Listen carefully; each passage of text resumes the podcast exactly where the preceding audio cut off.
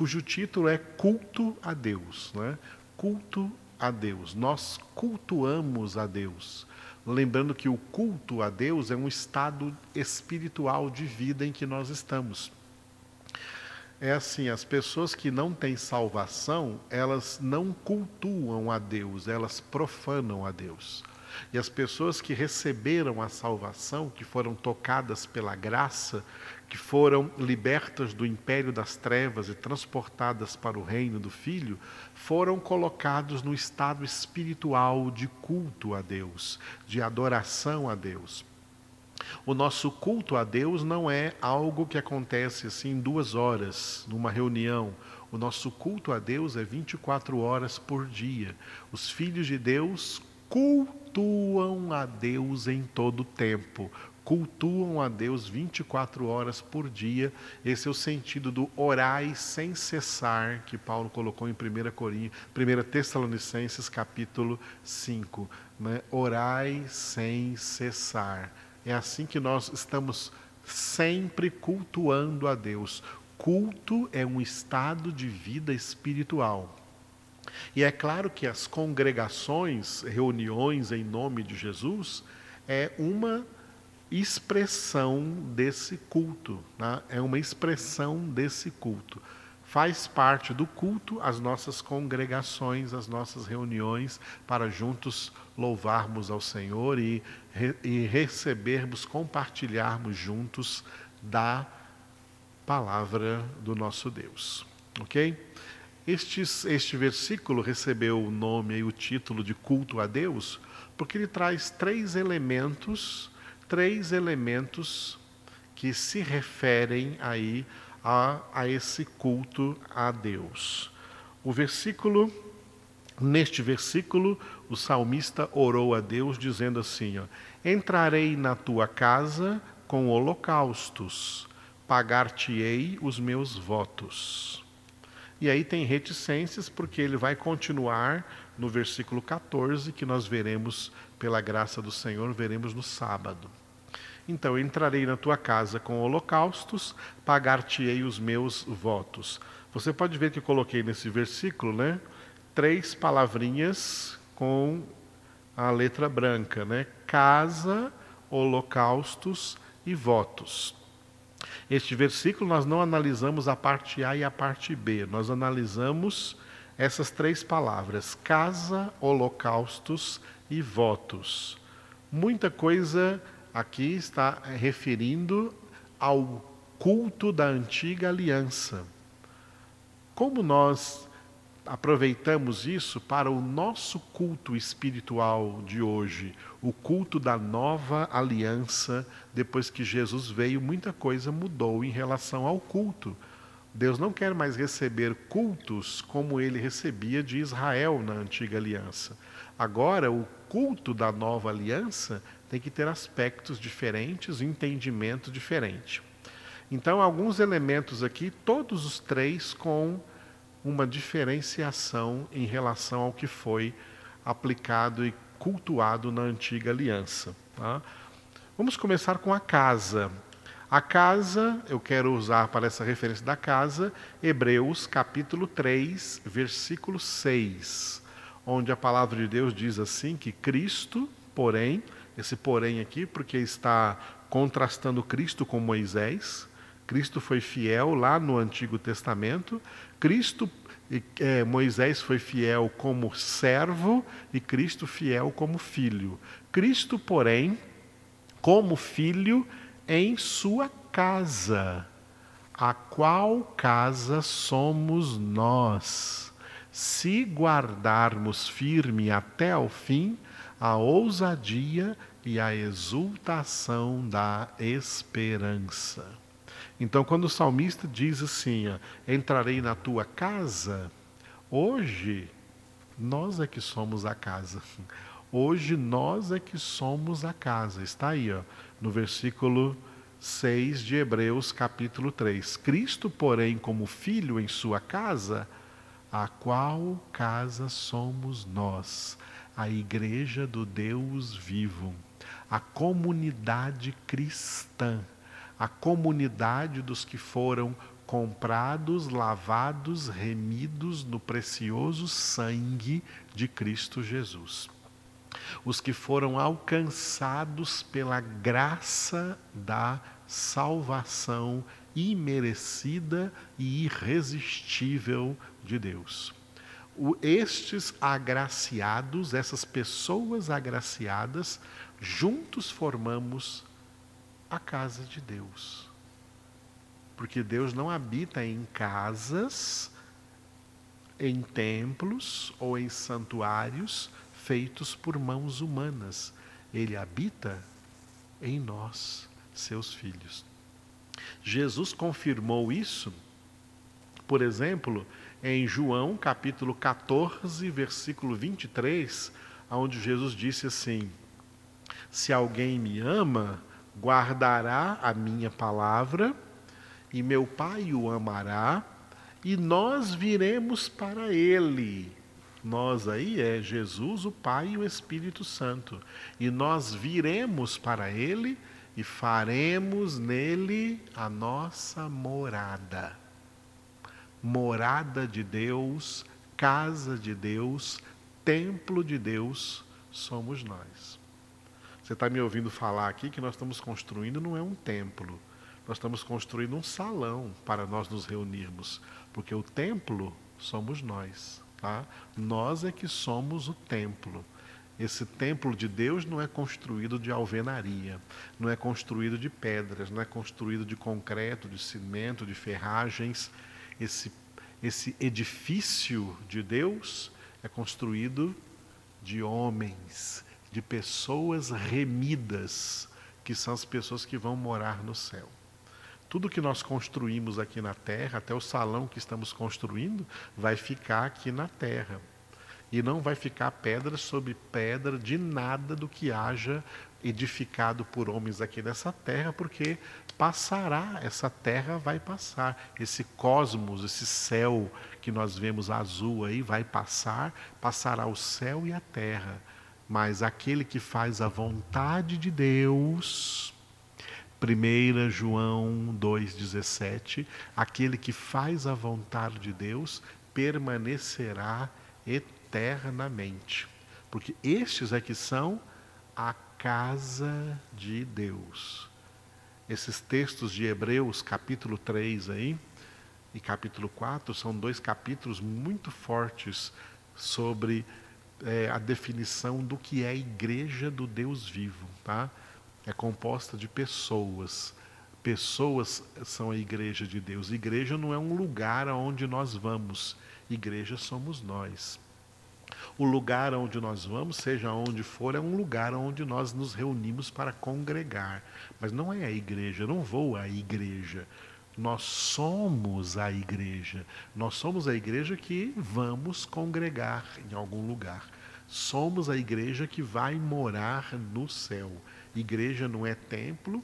Às vezes a gente vê tanto investimento aí em tantas catedrais, basílicas, templos imensos, templos templos riquíssimos, tanto dinheiro gasto nisso que enche os olhos das pessoas e encantam as pessoas, não encanta Deus. Deus não cai nessa, Deus não habita nesses lugares.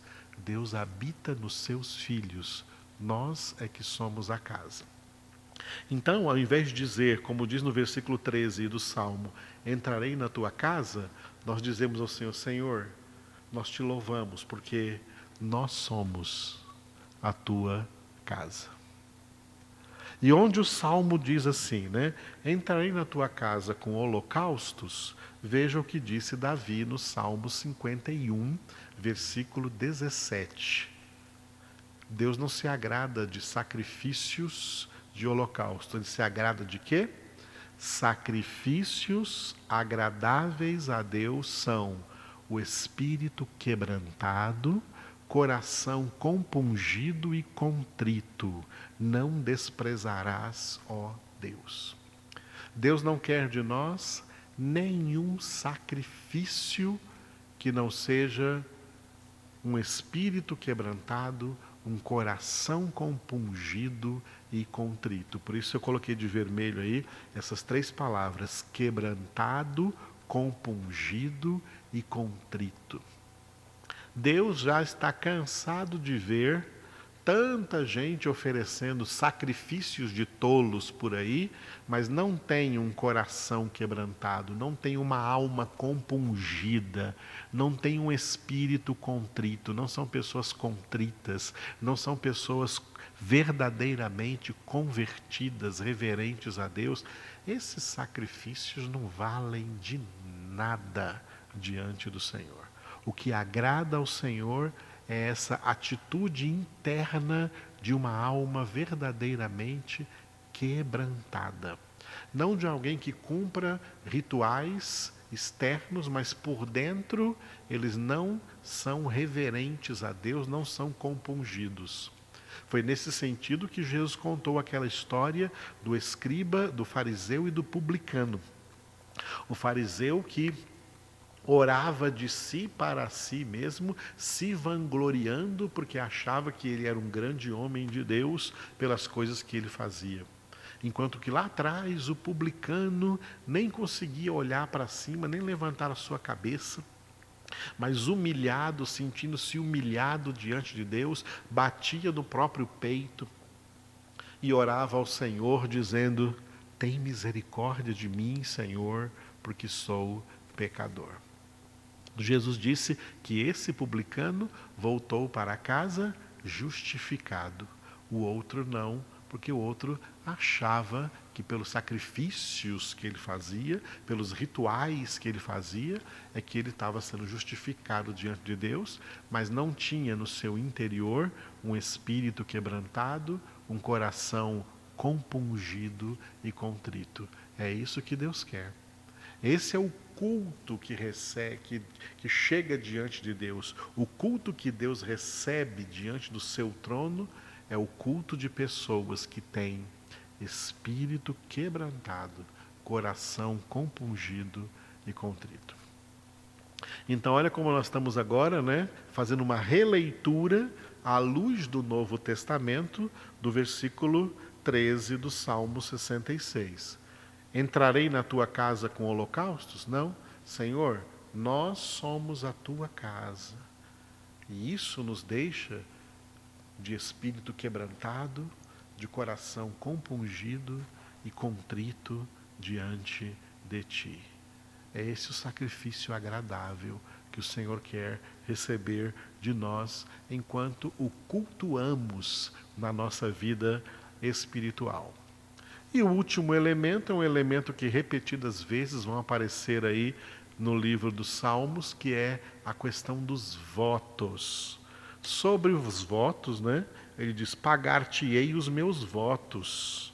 E ele completa isso no versículo que vai vir no sábado, né? Votos que proferiram os meus lábios. Tá?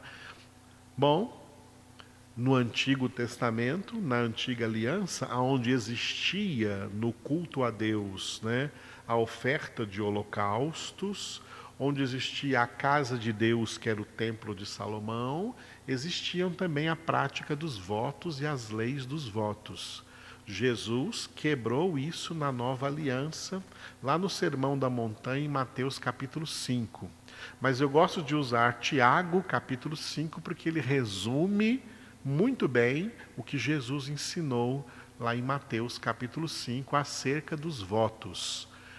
No Antigo Testamento era possível que os votos fizessem parte do culto, mas no Novo Testamento isso não é mais possível. Deus não quer isso mais. A Escritura Sagrada não coloca mais votos na nova aliança no Novo Testamento. E por isso Tiago escreveu: Acima de tudo, porém, meus irmãos, não jureis nem pelo céu, nem pela terra, nem por qualquer outro voto. Antes seja o vosso sim, sim, e o vosso não, não, para não cairdes em juízo. Eu grifei aí, coloquei de vermelho, né, e depois sublinhei a palavra voto, né? Não jureis por qualquer voto.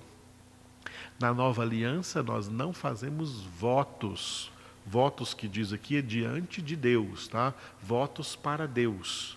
Votos para Deus, né? No Antigo Testamento eram chamados de juramentos. Juramentos. No catolicismo são chamados de promessas promessas para cumprirem. Uma promessa de nove dias fazer alguma coisa, fazer uma novena de nove dias. No catolicismo tem novena, no catolicismo tem trezena de 13 dias, e no catolicismo tem quaresma de 40, é um voto que faz de 40 dias.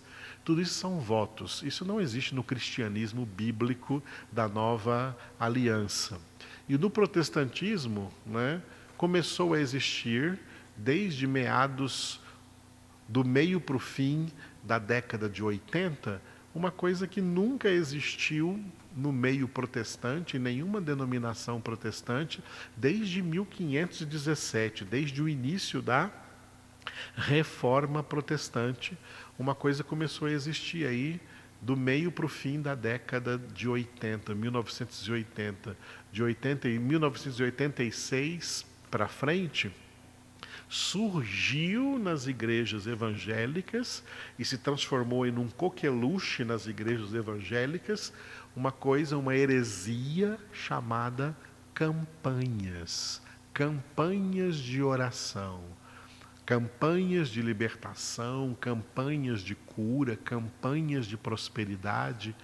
Isso é uma doutrina herege, não é bíblica, não é espiritual, não há base para isso na palavra de Deus, não há ordenação para isso na palavra de Deus.